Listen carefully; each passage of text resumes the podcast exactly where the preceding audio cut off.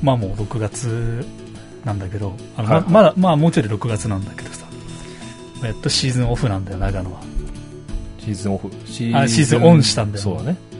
まあ、大体俺4月からね4月ぐらいからね徐々に暖気し始めてまあつっても俺年中乗ってるんだけど長野来てもさはい。12月も1月も2月も乗ってんのよ。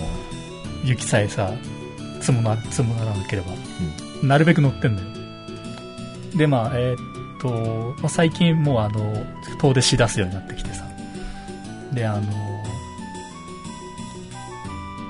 一応長野県内の長野周辺のところ結構ツーリングしてるんだよ最近ちょこちょこと。はであの道の駅でさこの間ちょっとあったことなんだけど、いうん。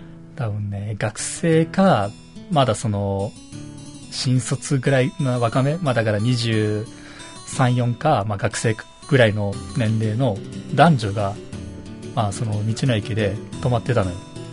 うんえーっと、4、5台ぐらい男女。うん男3か、女の子2人ぐらいの。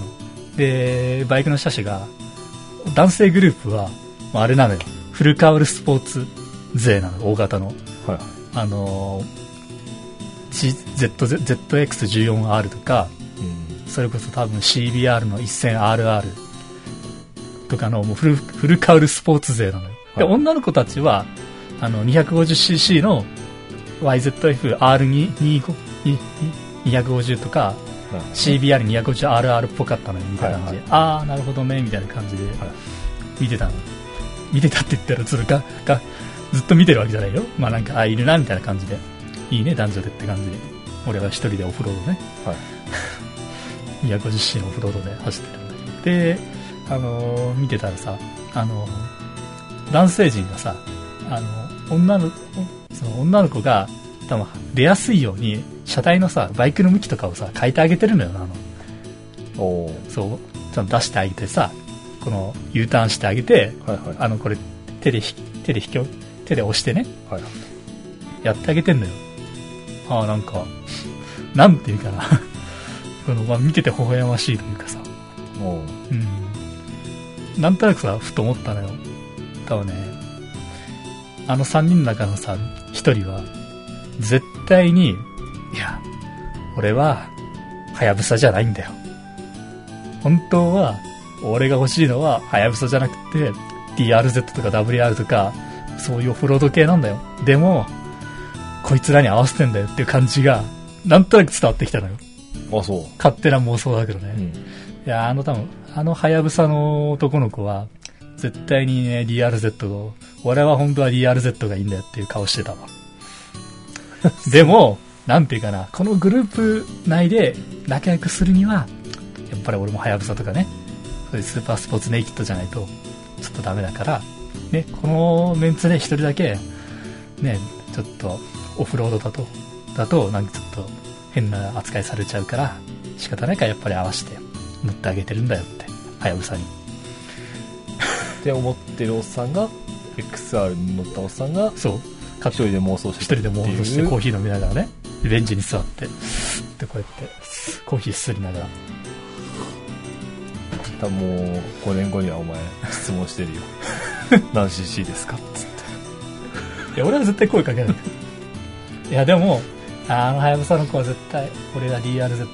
だって俺が出ていくときになんか一瞬目があったの。で、俺がさ、まあ、俺は先に出てったのよ、その道の駅から。一瞬そのことチラッと目があって、あ、XR250 だ。あ、軽そうだな。あ、いいな、俺あ、いいなって思ってるから。あのいし20代の俺らがうんこういう話を聞いてたら言ってあげたい、30代のおっさんってこんなこと考えてるんだよ でもあの子は、一瞬俺が目が合った時に、あ、ちょっと、分かち合えた。多分、来年ぐらいには、同じ道の駅であの子と、多分俺は XR で、と、まああの子は多分 WR かまあ DRZ で鉢合わせして、ちょっと一瞬のチラッと目があって、多分何も語らないよ。でもなんかお互いに分かってるじゃないかと。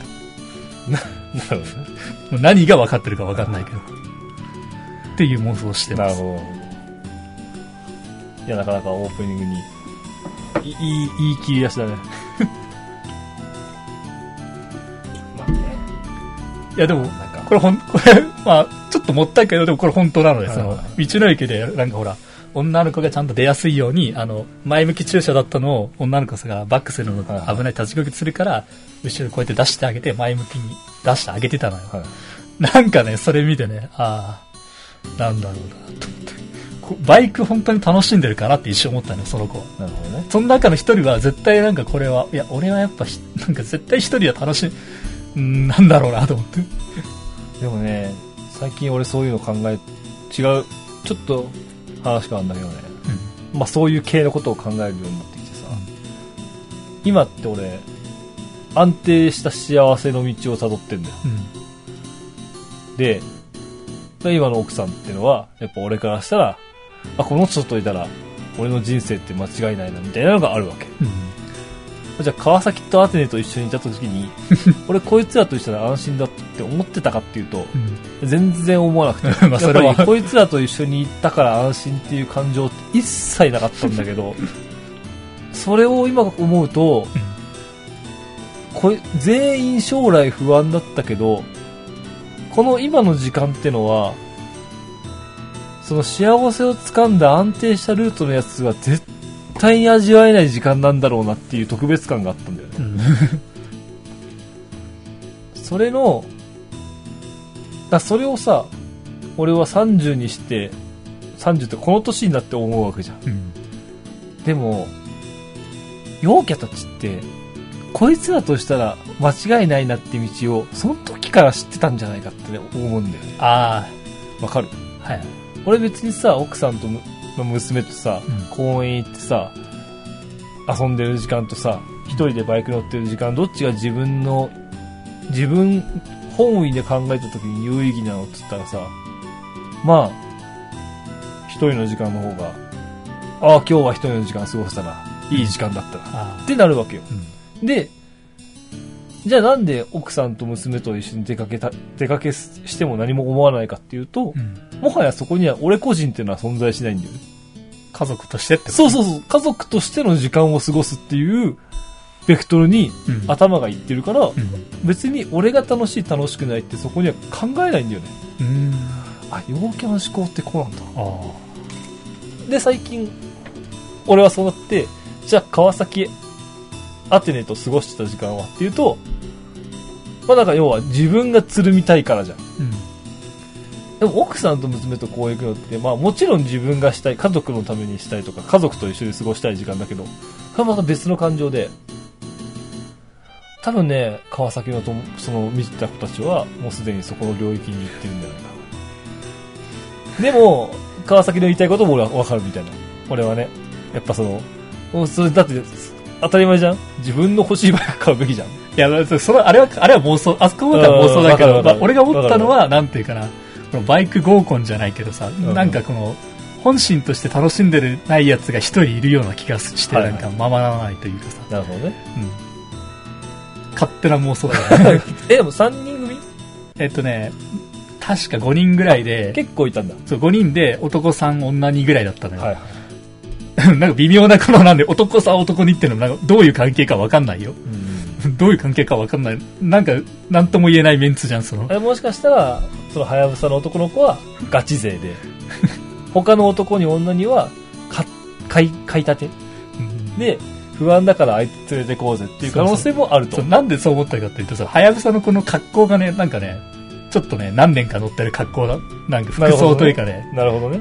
どういう格好って説明すると難しいけど、なんか、わかるじゃん、そのメンバーなんか一人だけ、あ、こいつなんか落ち着いてる格好してる、落ち着いてる格好っていうのはなんか変だけど、なんかその、何年かは乗ってるなっていうか、少なからず、こいつが一番ベテランだろうなっていう感じがする感じの服装だったから、こいつは本心で、この、このバイクツーリングを楽しんでるのかどうなのかっていうのも、まあ、ね。ちょ、ちょっとね。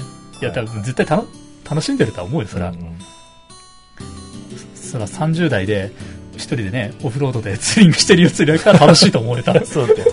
そうなんだよ。あのね、もうそこはね、あの、人間の、なんて、人間だけが持てる感わかんない。もしかしたら、うん猿も鹿も持ってるかもしれない。持ってるかもしれないけど。集団行動の安心感と、うん。あの、集団行動してる時の楽しさっていうのは、うんもしかしたら動物全員持ってるのかもしれないけど、あまあそうだよ。だから、でもね、一人を楽しむってのもまた人間独特のもんだなと思うよね。ああ、そうだよね。一人楽しむってね。だって普通動物ってさう、ん、よく弱いものは群れるって言うけどさ、うん弱いものが群れることをダサいとかって思ってるの多分人間だけだと思うんだよ。そうだね。そう。あの、一人で生き生きていける動物は、一人で生きていけるから一人で生きてるだけで、多分群れるやつをダサいとは思ってない。うん。まあ、そうだね。群れてる動物狙いにくいなとかは思ってると思うけど、うん別にダサいとは思ってなくて、それをダサいと思って一人で行動するっていうのもまた人間独特だよね。ああ、そうだね。むしろ動物的には集団で行動してる彼らの方が正しいこと正しいと思う。正しいよ。そうなのかもしれないと。なんか久しぶりにライドオンラジオの初期、初期の感じ、あのね、人間のなんか、そう、初期の感じが出たね。そうだね。まあ、なるほどね。いやー、なんか、なんだろう、もう、こういう年だなって思うのがさ、最近、なんだろう、俺の中の座右の銘がさ、なんだ人生いつからいつでもスタート地点になり始めてる時に、あー、ちょっと、老化だなって思ってきた。えっと、え？人生。いつでもスタートライン。うん。よく言うじゃん。あー70歳からお勉強始めました。はいはいはいそういうこ80歳から YouTube 始めました。人生私はいつでもこれからなんだっていう気持ちでやってます。って言うってことはもう老化なのよ。そうだね。そうでしょ？そうだね。若いやつはだって当たり前当たり前なんだから言わないじゃんこれから初めてだから。言わないじゃん。うん俺言うってことは俺も老化してんだなって思い始めてさ。あああ、もういい年なのかな。そろそろ座右の銘新しく更新しないといけないんじゃない？そう。あ、もう何、何をやっても遅すぎるなんてことはないんだなって思っちゃう時点で、うん老化だなっていうか、それがしっくりときちゃってる自分がいるのよ。うん今までは、それを周りに言うとね、お前何言ってんだよ、みたいな。あまだまだ当たり前じゃん、みたいな。まだお前お前だって赤ちゃんと同じだよって言われた時代から、あったね。そうじゃなくなってきた。そうだね。まあ、頑張ってになってきた。そうだね。そうそう。へえ。お、頑張って。そうそう、そうそう、頑張って、いつでも、そうだよってなってきたところが、あ、俺ちょっとやべえな。でも、まあ、その気持ちをも持つことに、持つこと自体はさ、まあ、大事だよね。いいんだよ。それがしっかり来ちゃってる今の年で、やっぱ老化かな、ちょっと思ってきてさ、うん。ジェネレーションギャップじゃないけど、やっぱこう、若い、若いやつらとかを見たりとかさ、ふたふたした瞬間に、もう10年以上経つんだなって、節々に思うよね。まあ、そうだな。俺も今言えるかな。だってほら、まあ、ちょっと30代でさ、だから俺もこのタイミングでどうしようかな。職、職を変えようかなってさ、うん悩んでる時期があるけどさ、うん結構周り的にはさ、いや、全然ね、なんかもうこう、あ、まあ言ってくれる人はね、本当に若い、本当にまだまだ若いよって本心で言ってくれる人もいるよね。いや、全然、いや、全然ね、いやいやいや、みたいな。ね、うん。いやいやいやとかも、言ってくれる人もいるよね。うん、でもまあ、そうだよな、でも、その話聞くとまあ、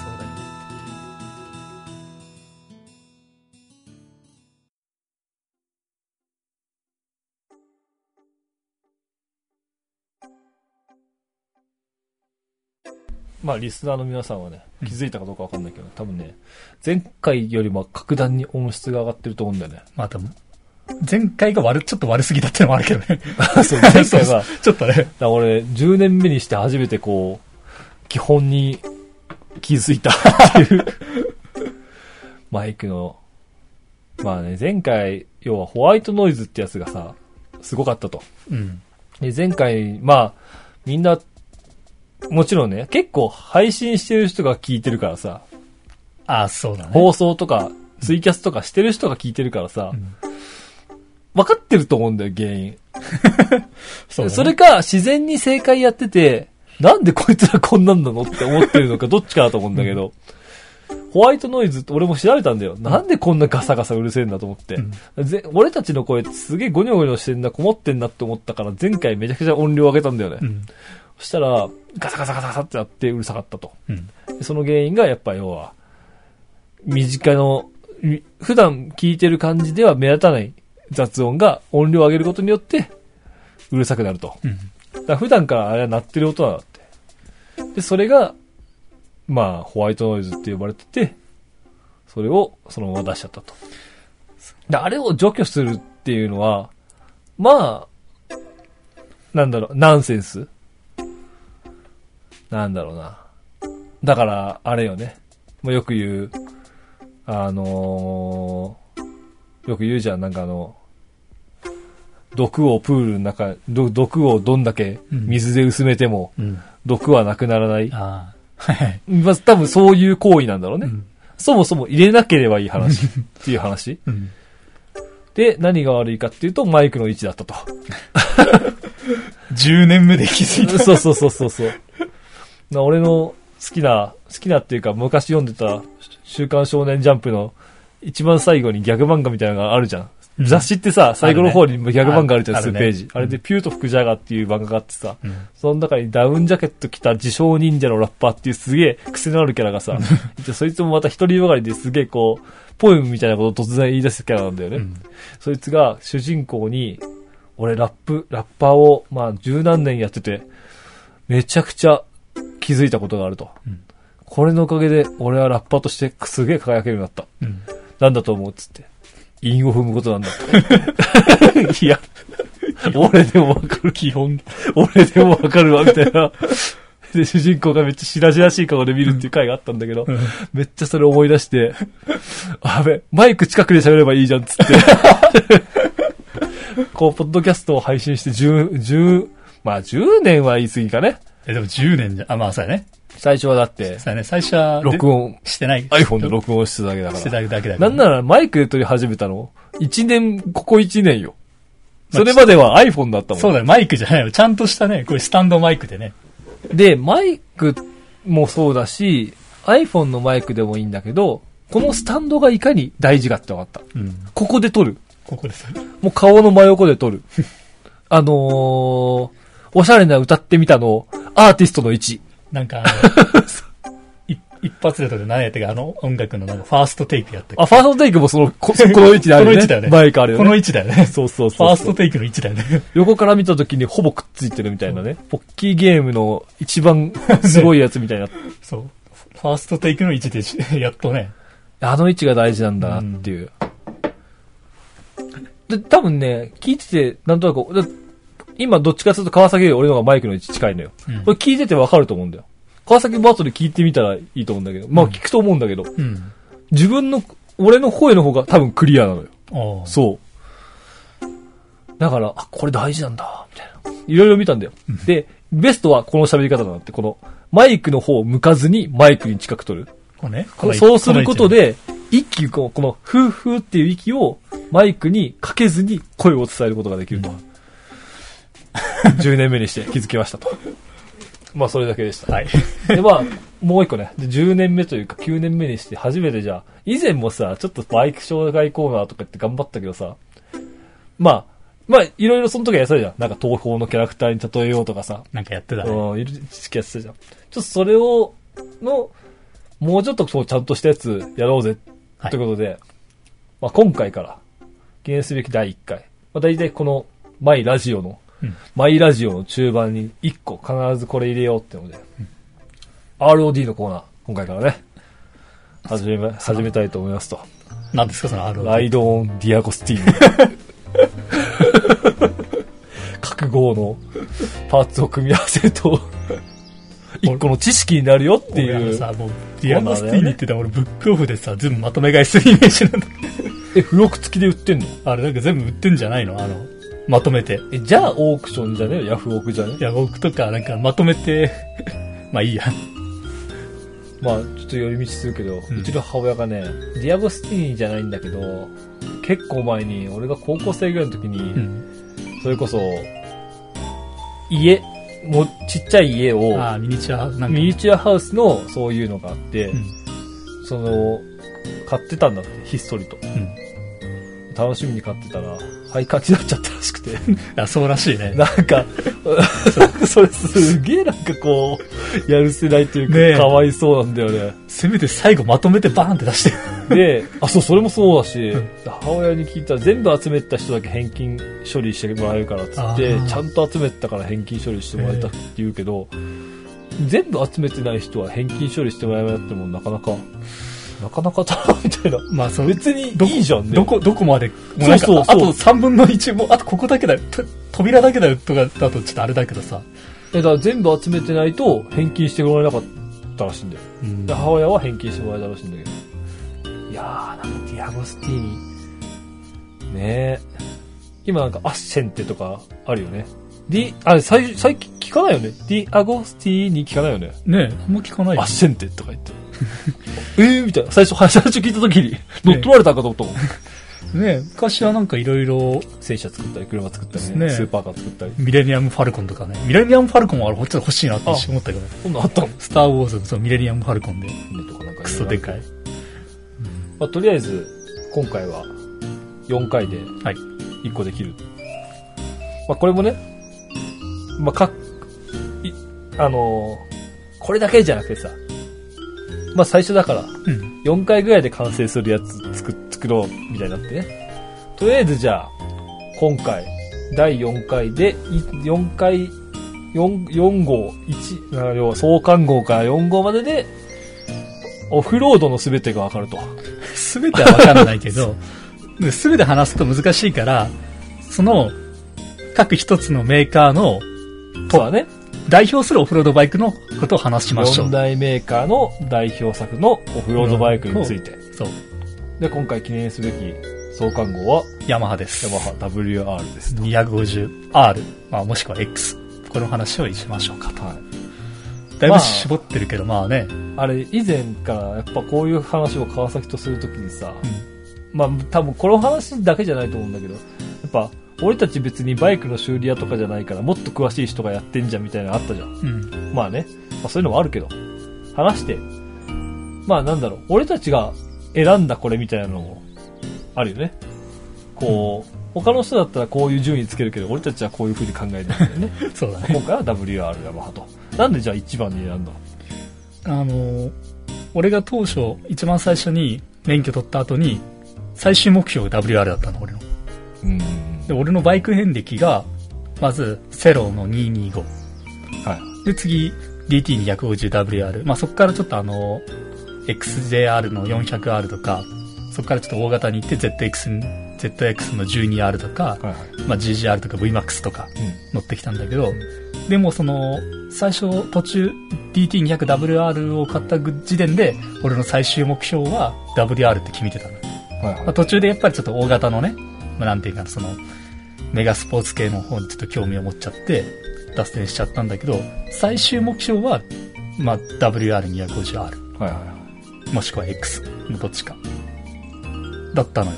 なんかその中の、まだバイク知識が浅い中で、その、俺はやっぱりオフロードバイクがいいってのがあったの。免許と、免許取った時期から。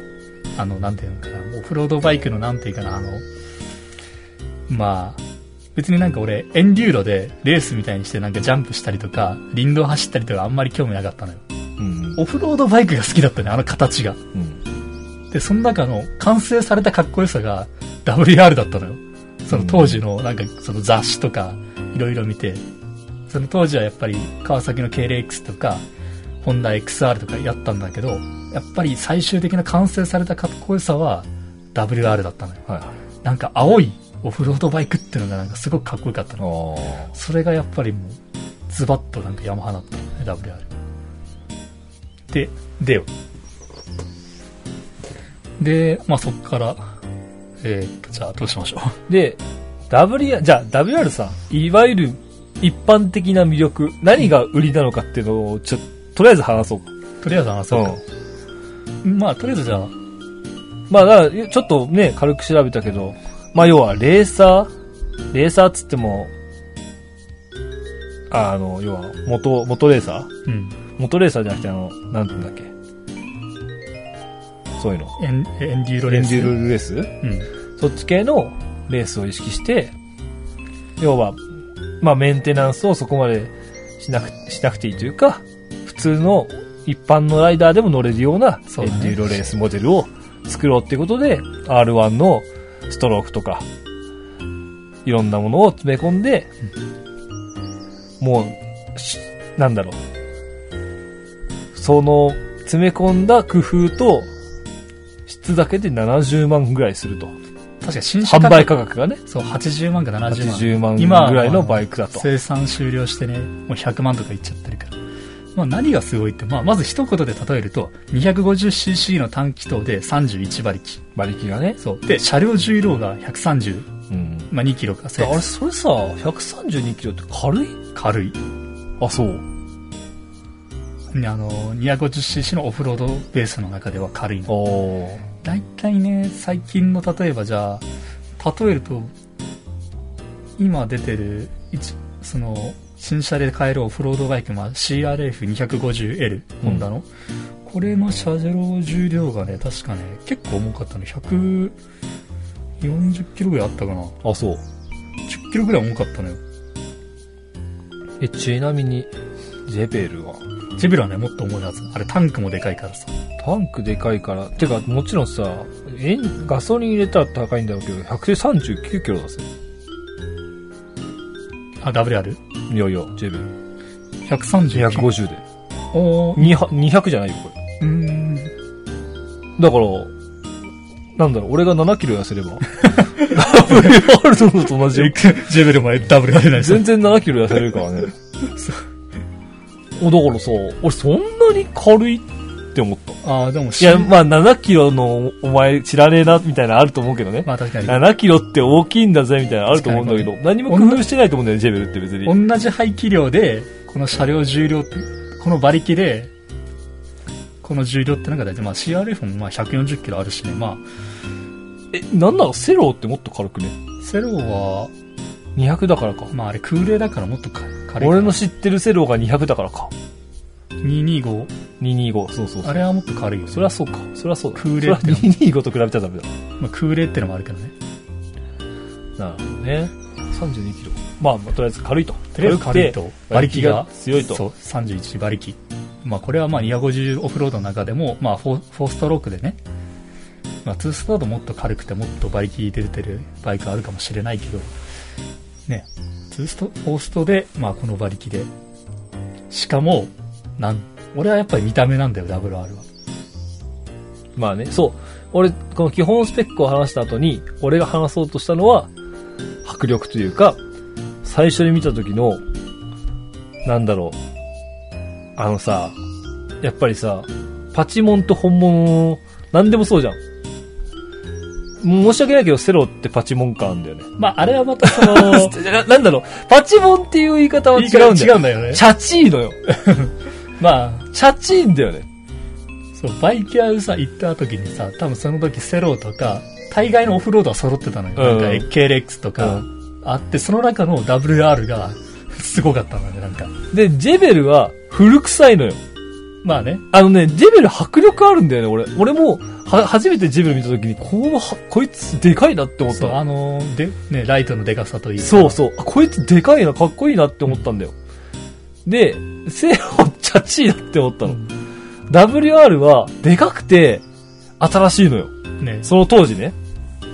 で、俺が見たのはボ、モタードタイプのグレーだったのよ。X の方だね、WR の。うんそう。モタードのえ、あの、グレーの、でかくて、迫力のあって、で、あの、要は展示車の一番ど真ん中にあって、金あったらこれはみんな買う、これ買うわっていう迫力、あれがやっぱり、なんだろうな、WR だよね。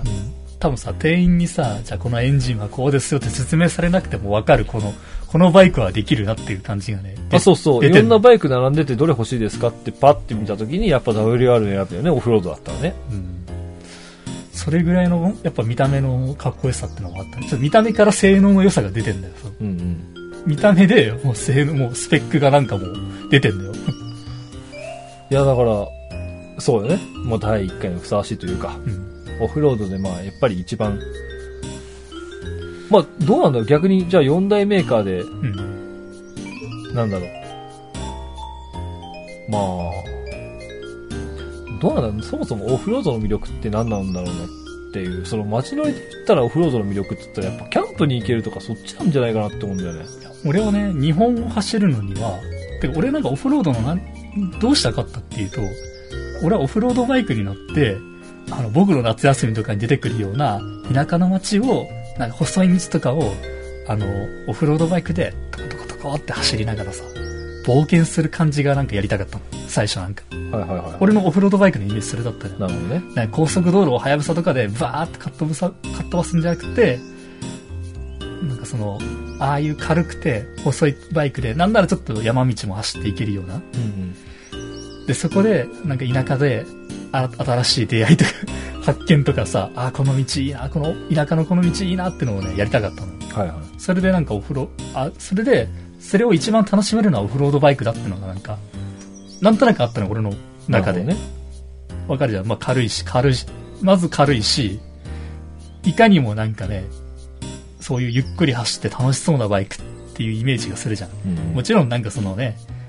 モタードにしてなんか峠とかを走ってるのもかっこいいけど、そういうのじゃなくて俺が求めてるのは、なんだろうな、日本の田舎道とすごくあのオフロードバイクってのがなんか田んぼと WR みたいなのかっこいいオフロードバイクがすごくなんかマッチしてるっていうのがあったのよ。はいはい。マウンテンバイクで、ローマウンテンバイクで田舎道を旅するみたいな。うんなんかわ、わかんない、この気持ち。俺、小学校の時マウンテンバイク乗ってたからさ、マウンテンバイクっつってもマウンテンバイクもどきね。うん。なんかそれでなんか田舎の田んぼ道を走って、わー楽しいっていう、あのイメージだった？あのイメージ？いや、俺ね、まあ、お前はもう、そう、田田舎舎なんだよちょっとわかん、わかんない。俺なんならママチャリの方が楽しかった。お前はさ、マウンテンバイクって遅いんだよね。とにかく遅いというか進まないイメージあったな。うんなんだろう。だから本当にマウンテンバイクってアトラクションをするためのバイクだと思ってた。お前だから田舎だ、目の前が田んぼだからさ、俺海だ、海でビルだった、マンションだったからさ、うん、あの、チャリ通ガチ勢から言わせてもらうと、ママチャリが最強だ。まあそうなんだろうけど、あのね、マウンテンバイクとロードバイクで浮かれてるようじゃね、日本の道を走りましたとは言えない。そうだね。まあでも、よく世界、あ日本一周でロードバイク乗ってるとか言うけど、日本一周ロードバイクでできるわけねえじゃんって思ってるもん。それは走れる道だけ走ったんでしょ？ロードバイクなんてすぐ行かれるよ、多分。日本の本当の道走、本物の、本物を知ったら。本物した。ロードバイクでもできないし、マウンテンバイクで日本一周なんてもっと無理だし、遅すぎて。ママチャリが一番。チャリ通ガチ勢に言わせてもらうとね。ママチャリ、そうだね。あの、でもね、これね、これバイクに置き換えたら、結局株が一番みたいな話になっちゃうんですよね。多分そういうことを俺言ってんだろうなって思う。俺バイクで例えたら株なんだろうな。うん。それはそうか、みたいな。日本一周するんだったら株だよねって言ってるとうんまあね同じだよね。多分満場一致で株だよね。日本一周するなら株だよね。そうだそれはそうですよ、みたいなうん。まあそんな感じかな。うん。まあ見た目が、まあ見た目の話もそうだけど、まあ用途はそういう用途をしたかったから、やっぱオフロードバイク。あとは、なんだろうな。かぶ、なんかね、オフロードバイクイコール結構ダサいっていう風潮が当時は今でもあるのかもしれないけどさ、結構あったんだよ、俺の中では。ああ、なるほどね。なんか、オフ車は、なんかその、まあね。例えばさ、バイク何乗ってるのって言った時、えっと、XR250 乗ってますって言ったら、あ、ふふんって、なんかさ、この、まあやっぱり、あ、バイクってそっちのバイクなんだみたいな、なんかジャンルがまたさ、一つ違うじゃんみたいな。そうだね。なんかやっぱ、ハーレー乗ってますとは違うよね。そう、多分求めてるのは、おー、みたいな。ハーレーとかハーレー乗ってんだ。あれ、なんか大型の、ね、乗ってます。VMAX 乗ってます。ああ、いいね、とかさ。そうなんだけどさ、例えばちょっと年上のさ、当時のまあ、そのちょっと50代ぐらいがさ、ちょっとまあ、昔バイク乗ってましたぜのおじさんたちからすると、うん。例えばそのね、川崎の何々とかさ、ホンダの CB7 班とかの時代の人からすると、やっぱりさ、あ、WR 乗ってますとかさ、XR 乗ってますわ。あ、うーん、まあね。なんかね、そっから話続けてられないんだよね。ジャンルがやっぱ全然違うからさ。バイク乗ってますの。やっぱさ、今さ、もうネットが当たり前になってるけどさ、うんその時ってさ、やっぱさ、やっぱ、やっぱ閉鎖的っていうか、今に比べたらね、今がすげえんだけどさ。うん。で、やっぱりバイク乗るって言ったら、やっぱ、雑誌に出てくる素人あいるじゃん。あ、まあね。今もあるじゃん、別に。うん今あるけど、まあ正直、ネットがあるから、みんなあんま見ないんだろうね、昔よりは。そう。俺もそんなに見てる世代じゃないんだけど、うん。あそこなんだろうな、みたいな。カフェレーサーカスタムしたこういうバイクとかさ、なんか、ハーレーをどうのこうのとかさ、このバイクの魔改造とかさ、マフラーとエンジンがこうのこうのっていうのはオフロードにないじゃん。いまあ、専門の雑誌あるけどな、オフロードのね。や、あるんだけど、うんなんだろうな。違うんだよね。どっちかっつうと、チャリに近くなっちゃうんだよね。うんカスタムの内容が。なんかね、違うんだよね、そう。効率重視マフラー、マフラーがエンジンが半、セパハンガードとかじゃないじゃん、オフロードって。なんか違うんだよね。そうじゃないじゃん。要は周辺パーツなイメージじゃん。うん。例えば、なんだろう、オフロードで例えば、まあタイヤが一番大きいんだろうけど、エンジンとかじゃないじゃん、オフロードって。オフロードバイクってさサスペンションとか、うんすげえニッチなところになってくんだよね。まあ、あのバイクもあるけどね、さ乗ってないとわかんない情報ばっかだと思うんだよ。そう、オフ車ってね、なんか、オフロードバイク乗ってるって言ったらさ、レースとかするのってよく聞かれるのよ。うんまあ確かに確かに。そう。それはそうだわ。なんか行動で走るんじゃなくて、行動で行動でそのツーリングってするんじゃなくて、オフロードバイクイコール、なんかその、その年代にもよるよ。例えばその、4、50代ぐらいの人に、だから例えばバイク乗ってます、オフロードバイク乗ってますって人、え、なんかレースとかすんのって言われるのよ。うんだから、行動でツーリングで走ってるバイクとしては、なんか見られてないのよ。レーサーとして見られてるんだよ、なるほど完全にねはいはい。ああ、いや、普通にツーリングで使ってます。へーって大変だねって。ねえとかその言われる。まあだからそう、多分そういうことなんじゃない？そうそうね多分、いや、要は、共感しやすいかどうかよねう。ん。めちゃくちゃ音のいいマフラー使ってるって言うとさ、めちゃくちゃいいサスペンション使ってますってさ、共感力が違うじゃん。俺も共感できないもん。サスペンションいいの使ってるって言われたって。うん。まあマフラーでも俺そんなに 共感はできないけどさ。まあわかるじゃん。うん。音聞かす、聞いてさ、あ、これすごいねってなるじゃん。サスペンションいいの使ってますっつってさ、乗ってんの見せられてもさ、わかりようがないじゃん。そうでしょ？知ってる、知らなきゃわかんないことでさ、やっぱ、多分そういうところなんだろうね。だ人気がないっていうか、まあそういうジャンルなんだろうね。うんちょっとね、オフ車はね、なんかバイクジャンルからね、バイク乗ってますのジャンルから直感ね。ちょそう思うと、ROD で一番最初にオフ車を選ぶ俺たちはやっぱライドのラジオだよね。だから二人とも今オフ車乗ってるからね。そうそう。そう。いや、どっかでクラシックバイクやりたいな。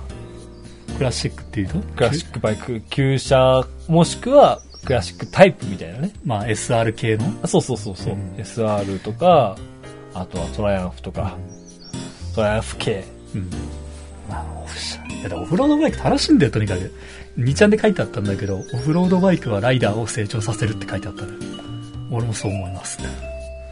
ああ、なるほどね。あの、一般、あの、プロレーサー、元 GP のプロレーサーとかは練習でオフロードバイクとかエンデューロとか乗って練習するっていうように、おやっぱね、オフロードバイクはね、ライダーを成長させるし、バイクの楽しみの本質をついてると思うね。だ俺さ、オフロードバイクしか乗ってないからわかんないんだけどさ、確かに思うことあるんだよ。川崎が一番最初に、俺と、あの、長野に行った時に乗ってたのが、XJR。XJR でしょ、んその時に俺、ジェベル乗ったじゃん、んやっぱりコーナーの曲がりやすさが全然見てて違うなって思ったのよ。うん。あー、あのバイクこんな曲がんだと思って。でも俺それ頑張ってついていこうとして、ジェベル乗ってて、乗乗る場所とかさ、うん。ハンドルの感じとか重心とかめちゃくちゃ考えながら乗ってたのよ。まあ、まだ慣れてないですしね。でも、もしかしたら、オンロードバイクってのは、そこまで考えなくても乗れるのかもね。あそう俺、オフロード以外乗ってないから分かんないんだけど。そうだよねそう、俺、そそういう意味じゃ、今の言葉すげえな納得できるんだよ。うんおオフロードって乗り方によってめちゃくちゃ乗り心地変わるし。変わる変わる。あのね、マジで曲がらないんだよ。乗り、乗り方によっては。そうだね。まっすぐ座ってたら絶対曲がんないから、あれ。確かに、当時の俺の XJR の前を、走り方を前、その前、その後ろを走ってて見てたら全然違うよね、それは。そう。あの、全然ついていけないもんだって。ねあの、経験とかじゃなくて、このバイクじゃ無理なんだなって思ったもん。そうだよね。その代わりだって、めちゃくちゃタイトなコーナーだったら、俺の方が、ねなんかスイスイクイック行くわけじゃん。そう。それはやっぱバイクのあれじゃん？で、やっぱりさ、あの、この、股関節の周りに自分の重心と神経を固める感じわかる？うん。あの感じを掴むのってオフロードバイクかなって思う。多分ね、普通にね、どうやってもオンロードバイクって別に上半身振っては曲がるんだよ。オフロードはそうはいかないのよ。あの、何回も突っ込みそうになって止まったもん俺。そうだったね。全く、ま、曲がんなくて。もう突っ込みそうになるの、本当に。全然曲がんないのよ。オフシャーでも一個ね、ほんとね、乗り方を掴んじゃうとほんと曲がるんだよね。そうそうそう。めっちゃ曲がるんだよ本当にそう。なんだろうな、あの曲がりやすさ。本当についていけるようになるよね。まあまあもちろん限度はあるけどね。限度はあるし、常識の範囲内だよ。でもこれそん、なさ、変な、まあまあ、バカの、バカみたいに飛ばすわけじゃないけどさ。いやでもほんと楽しいんだよな。あのクイックイックイックイ曲がる感じ。わかるわかる。え、でもあれやっぱオフロード独特なんだ。独特なんだよ。ああ、オンロードに、俺だ、オンロード一回乗ってみたいんだよな。例えばさ、俺、GCR が一番その、まあ、その乗ってた中で、大型の乗ってた中で、まあ、スポーツむ、なんていう、そういう、なんていうかな、VMAX とか、そういうのと違った、はいはいまあスポーツ系のバイクじゃん。うんうん。あれはね、なんかラインをさ、こう、アニメみたいにさ、イニシャル D みたいになんかラインをさ、うんコーナー曲がるときにさ、ラインをさ、描くのよ。なんかい一瞬なんか。はいはいあ、よし、この道、この線線通りに走るぞって言って、なんか、重たい車体をなんかビシッと安定させて曲がる感じ。なるほど、なるほど。オフロードはな何も考えなくていいのよ、そこら辺。まあそうね。もう確かに確かに。ブレーキかけたい時にかけてくださいよ。あの、もう、かけていいし、あれなんだっけ？あの、ポル、ポルシェだっけなんだっけ？あの人。キリン？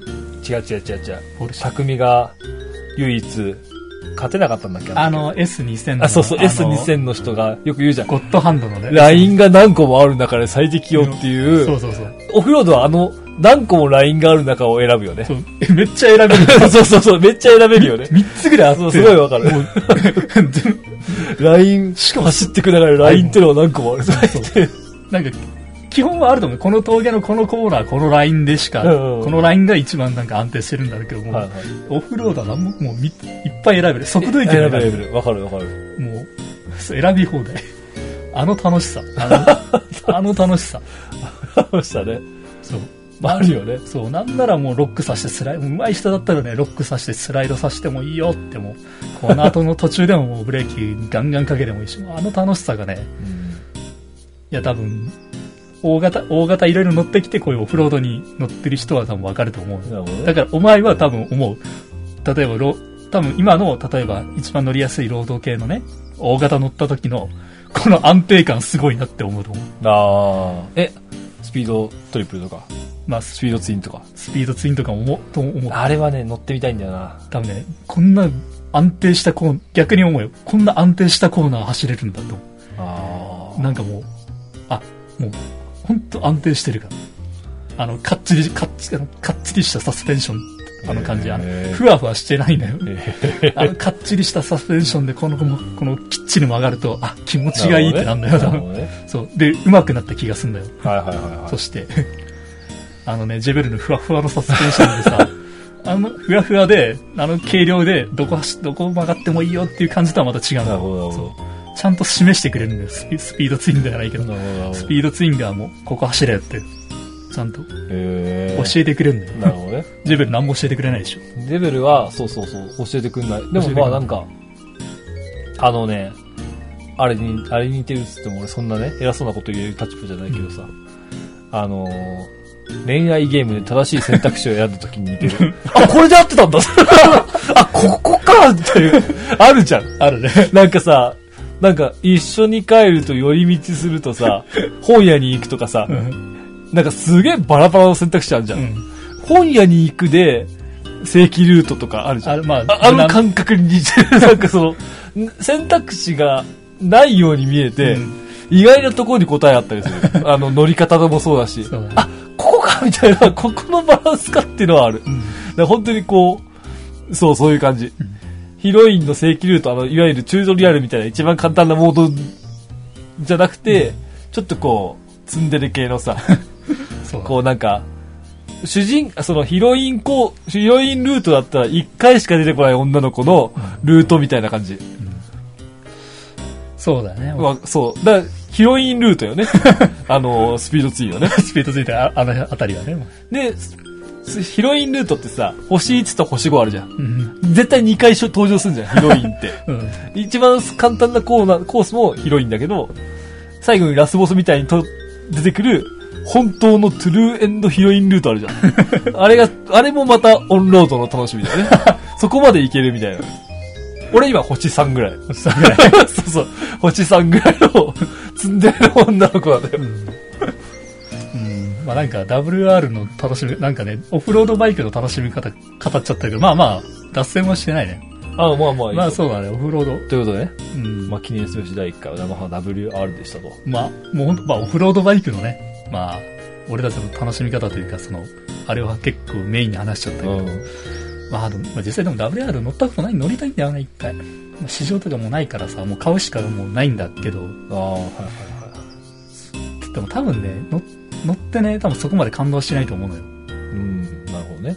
多分なんか、じゃあその XR の28馬力と WR の31馬力って多分そこまで俺体感しないと思うのよ。うん。ただのなんかもう、うん、なんてだろう、なんだろう。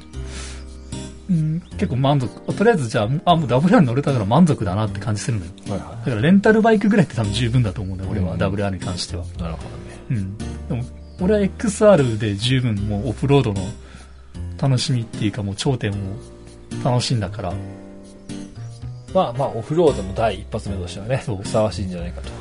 まあ、ちなみにじゃあ、次回、第2回は、まあ、ほんじゃあ、まあ、ホンダですね。ホンダのオフロードバイク。本当はオフロードだけね。まあ、XR250 と、まあ、今、新、今多分新型でオフロードバ、新車で買えるオフロードバイクって多分 CRF250L しかないと思うんだけど、まあ、それについてね、なるほど。ちょっと話していけたら。まあ、要は憧れの WR から、俺が実際乗ってる XR と。でも当時はね、XR もそれはもちろんあ欲しいってあったのよ、なんか。うん XR か WR、はいはもしくは川崎の KLX。い。はいはい。ちょっと鈴木はちょっとその時なかったんだけどね。あんまり欲しい。まああったんだけど、まあその、あ、その3社だったんだけど、まあその中での XR を乗って手にして。まあ、ちなみに、XR というバイクを見てみたい方は、YouTube が、YouTube から、ライドオンラジオと検索していただいて、いや、あの、XR、XR の走行音だけ楽しめます。あ、そう今度はマフラー、吉村のマフラー音がね、まあ、あれ、フォーカスは吉村なんだね。あのね、あれはあくまで XR じゃなくて吉ライ村の。ドンラジオじゃ出てこない。XR250 吉村マフラーで多分出てくると思うよ。ああ、なるほど。だから俺登録してるから出てくるのか。うん。で、チャンネル、そしたらチャンネル登録のと、チャンネルのところにあの、ライドオンラジオって書いてあるから、あ、ここ前だなって言って。おちなみに YouTube でのライドオンラジオっていうさ、他の人がやってる YouTube あったよ。あった？初めて見つけた。去年アップされてさ。え、それはもう、ライドオンラジオって名前？そうそう。あ俺、多分ね、グループ名違うんよ。はいはい。ラジオのチャンネルがライドオンラジオで、それが1年ぐらい前だから、ちょうど俺たちがラジオを始める、か始めないか。はいはい。要は休止中に始まったのよ。えーお、あるんじゃん、ライドオンラジオと思って。まあ、あるだろうね。で、どっちが先なんだろう、どっちがメジャーなんだろうと思って、まあそんなに視聴回数もなかったからさ、うん。でさ、これちょっとさ、まあエンディング入っこれ、もうここでエンディング入ってもいいんだけどさ、これチャット GPT ってあるじゃん。うん。あれでライドオンラジオ知ってますかって言ったら、知ってた。俺たちが出てきた？そうそう出てきた。でもね、結構ね、森目に、森目に、森目でちょっと嘘っぽかった。もう俺ら、ライドオンラジオはバイクを中心としたトーク番組で、みたいな。あの、ポッドキャストのライドオンラジオっていう番組知ってますかって言ったら出てきた。ああ、でも、もう、じゃあじゃあもういい。出てきた出てきたもうもう、ライドオンラジオのトップでもなんかね、なんだっけ、目玉のコーナーはリスナーとの会話を楽しむコミュニケーションコーナーとか、そんなことしたことねえけどみたいな思いながら見てた。だから結構嘘、嘘もある。まあでもまあ、そんな知られなこいつと。AI 界のもうトップを俺たち取ってんだよ。ライドラジオ。だから、ライドオンラジオの、なんだろう、本物は俺たちよ。もう、少々登録しようか。これは誰かなと言うと俺たち。そろそろ少々登録しようか。ちょっと危ないよねこ。れ単語をちょっとそろそろさ、取っといてささすがに10年もすりゃ出てくるわ、一件ぐらい。ね、一件ぐらい出て、取れそう、取られそうからさ。あライドオンラジオっていうか、ライドオンなんとかで出てくるのって、ライドオンタイムか、まあそうだね。ライドオンライドっていう子供用のあの バイクみたいな。おもちゃだねそうそう。あの、どっちかだったんだけど、ついに出てきたね。ついに出てきたね。あのー、エグジットっていうお笑い芸人のリンタロウっていうのがやってる、うんライドオンっていうラジオはあんのよ。あラジオライドオンはあんのあ。よ。ああ。ライドオンラジオっていう番組はないのよ。ないなそうそうそう。ライドオンっていう番組は結構ある。まあそうだね。やりやすいしうん。結構ね、あるのよ。あったわ、本当に。ライオンラジオというか、あるでしょ？第2回あるでしょ？でもそれ多分2回ぐらいしか配信してない。うん、31回視聴。で、クオリティも俺たちみたいなのよ。おおそんなにマイクの質も良くないし、話してる話も俺たちみたいな雑談。え、ちなみにた、だの雑談。バイク系でも何でもない。全然、まあ、バイク系でもなんでもない。雑談系ね。でなんでバイク系でもないのにランドロラジオなのかって考えたときに、しかも携帯が結構似てるというか、ま、まさに雑談？あ、なんか、雰囲気はまあ俺らなんだ。これ、もしかしたら聞いてたみたいな。まあちょっとね、自意識過剰な感じなんで、エンディングとし、エンディングの話としてちょっとね、まあ、本編に載せるかどうかはちょっと、この後、冷静にこの話を聞いた俺次第。じゃあ、あの、チャンネル登録のあれ、ライドンラジオ、公式って書いとく。公式に書いとく。公式って書いて、書いてた方がいいよ。書いとくわ。だってもうチャット GPT に認識されてんだから。そうそうそうもう、もうそこはもう、俺でも、あ、俺たちライドンラジオの本家なんだなってなったもん。公式って書いとくわ、次。そう。でですよ、まあ。ちょっとさ、俺さ、4月誕生日で、川崎から今日、はい。キャプテンスタックの、マグカップをね、ステンレスマグカップをね。計何センチぐらいこれ？でもね、結構入る。470ミリぐらい入るの。直径7センチってさ、結構でかいよ。このサイズがいいのよ、キャンプに。だってこれ普通のコップだったら5センチとかだよね。そ5、4センチ、いや、5センチぐらう。いか。よ470ミリ入るこのね、サイズがね、いいのよ。え、これ470も入んだ。確かに、ちょ、ちょっとこの高さで470入んだ。確か407。いいとして。はいはい。まあでもね、お、470入んだ。高高さとしてはさ、これだいたい10センチ ?10 センチよ。10センチのコップを想像したとき470って、あの、ちょっと背の高いタンブラーぐらいよね。うん、結構入る。結構入るよね。で、これもらった時に俺ね、これいいなと思ったのが、やっぱポタージュとか入れた時にさ、スープ入れた時に飲みやすいな。そう。味噌汁入れてねキャンプ。とか行った時ね。そう。あ、キャンプ行った時ってやっぱこれぐらい汎用性高い。あの、背の高いコップにスープ入れるってちょっと抵抗あるじゃん。うん。水筒あそういうのみたいなね。これいいなと思って、確かに、あ、もうこれちょっとありがたく。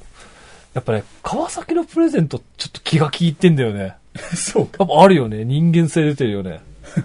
ああ、分かってんだみたいなさ。あこう、なんだろう、このさ、なんだろう、これさ、わ、わかんないで何も、なんだろう、例えばこれを画像だけで見たときに、あ。うん。これプレゼントであげようって俺なんないのよ。あ画像だけで見たときによ。あ。ああ、なるほどね。これの有用性を俺は画像で見ただけじゃ判断できなくて、うん。実際手に取ったときに、あ、これすげえ使えるやつじゃん。いいやつじゃんってなるのよ。いや、その能力はすごいなと思う。俺、まあ俺その能力ないのよね。でもとりあえず、一応俺も使ってるってのもある。あ俺が使って、普段使ってて、まあキャンプもこれで使って、もう、あ、もうこのサイズのこれがもう間違いないと。なんか値段も高すぎずね。なんか別にその気取ってなくていいし。はいはい。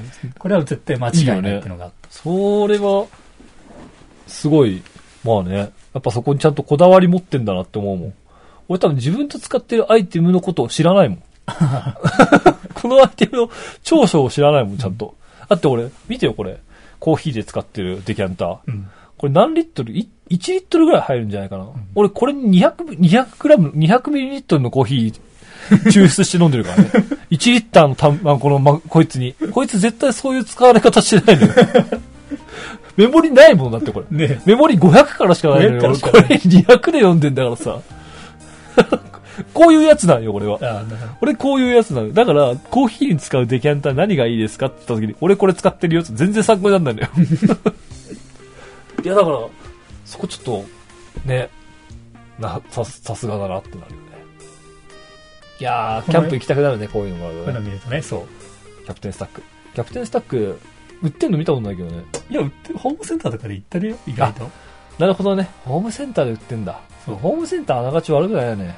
意外とね、あの、なんかキャンプ用品店とかには意外と置いてないのよ。はいはいキャンプ用品店はもっといいのが置いてんのよ。コールマンとかね。オールマンとか、スノーピークとか、スノーピークとかねちょっ。とね、キャプテンスタックって若干ね、まあ、そのスノーピークとかとコールマンと比べるとちょっと安めのイメージがついてる。うんいや、わかんないよ。わかんないけどね。ね。結構ホームセンターとかによく売ってるからなんか劣劣化版みたいな思われてるけど、歴史としてはすごい長いからね。全然うん。ただちょっとスノーピークとかが若干高すぎんのよ、あれは。はいはいはい。あれなんか4000ぐらいするからさ。うん。高いよね。あの、軽井沢にパタゴニアできたの知ってる？え、できたんだ、パタゴニア。駅前、駅前に。え本当に駅前の駅前よ。ー、パタゴニアもまあまあ高いよね。パタゴニア俺、ブランド自体を初めて聞いた。あの、T シャツはよく見る。あ、本当。T シャツ、なんかよく見ない？パタゴニアってあのなんかちょっとカラフルな T シャツ。そう、なんか夏の軽井沢っつったらもうパタゴニアとが、あ、あそうパタ、なんかアウトレット行ってみあの、パタゴニアだらけやっけ。あ、そう。パタゴニアとノースフェイスしかいないから。まあえ あの、キャンプ場行ったらパタゴニアとノースフェイスしかいない。そうね。あんだけブランド立ち並んでんのにね。そう、あん着だけてんのはパタゴニアなんだってねノースフェイスとパタゴニアしかいないから。あの、いや、これ言ったらちょっと、あの、そうだね。ちょっと偏見になるけど、まあ、イメージはね。買わないけど、ちょっと冷やかしだけど、今度見に行こうかなと思ってる。俺もちょっと冷やかしパタゴニアパタゴニアか。安くはないよ。多分結構いい値段する。いや、いい値段するよ、それは。うんパタゴニアは。するよ。あしなきゃ元取れないよ、あのとこで。あとね、パタゴニアね、ちょっとやっぱ、アウト、他のパタゴニあの、ね、アウトドアメーカーと比べておしゃれ。あ、そうなんだ。女の人も着れるし、ちょっと、なるほどねちょっとおしゃれ。だからやっぱ高いんだよ。はいはい。ね。コールマンとかなんか、ね、モンベルとは違って、ちょっとおっさん臭くなくて、ちょっとあの、ああ、なるほどね。カジュア、だいぶカジュアル系の可愛らしい感じだから、あの、でもまあ、そしたらもう売るとしたら、ゴルフ、ゴルフの、ゴルフのアイテムとか、あとは登山のアイテムとかだね。やっぱキャンプとかさ、バイクっていうよりはそっち系になるよね。そうだね。と登山っていうとやっぱこう一気に女子、女子感増すよね。不思議とね。まあまあまあねでもね、俺は一つ言いたい。マジで、あの、あんまりお金使いたくないなら、あの、全部ワークマンで揃います。まあまマジワークマン最強なんだよね。あ、まあ確かに。バイク、キャンプ道具、まあテントとかれはもちろんちゃんとしたやつ買った方がいいけど、あの、キャンプのちょっとした小物とか、あ、要は、袋みたいなやつね。なんかねはいはい。まあ服服装もだけど、はいはい靴とかもだけど、マジでね、ワークマン最強だと思う。えー、あ、靴も揃う？靴も登あ山ちょっと俺、靴今度見に行こうかな、ワークマン。ワークマン。なんか最近できたんでしょ柵の方に。ワークマンプラスじゃないけど。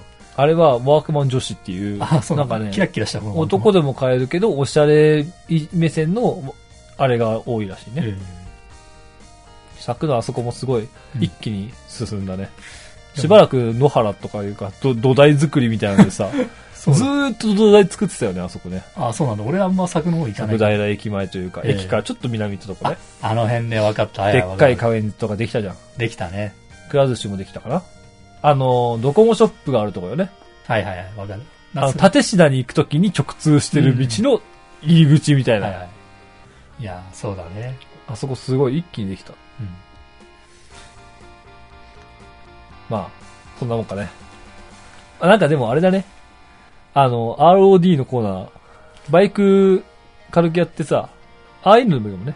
ホームセンターで使えるアイテムみたいなさ。うん。あの、今、今っていうかさ、まあ、ランキング流行ってんじゃん、YouTube でも。うん俺もよく見るんだよ、なんとなく。うんこういう人ランキングとか、こういう YouTube ランキングとか。いい、ランキング形式もいいかもね。見やすいからね。うん。なんか、ホームセンターで俺が使えると思った、何々。みたいな。そうだね。それを毎回3選みたいなランキング。いや、ホームセンター縛りで、トップ3をいろいろ言うみたいなのかもね。まあ、とりあえず今回はね、オフロードということで、第4回、今から4回ぜひ楽しみにしてくださいと。まあでもこれで結構このラジオでね、オフロードの魅力を語れ、今まで、今までのラジオの中で一番語ったと思うよ。まあわかんない、ちょっとわかんないけどね。だって逃げてきたもん、正直その路線から。でね、そうだね。うん。そういう、なんか、知識系の路線から俺たちは逃げてきた。そう。オフロードバイクはね、楽しいってのは、とりあえずちょっと、これからもしバイクね、ちょっとオフロードに興味あるよとかね、あの道の駅に来たね、はやぶさ乗りのあの男の子もね、多分次からは、DRZ か WR に多分乗り換えてきてると思います。はい。まあじゃあ、オフロードバイクか。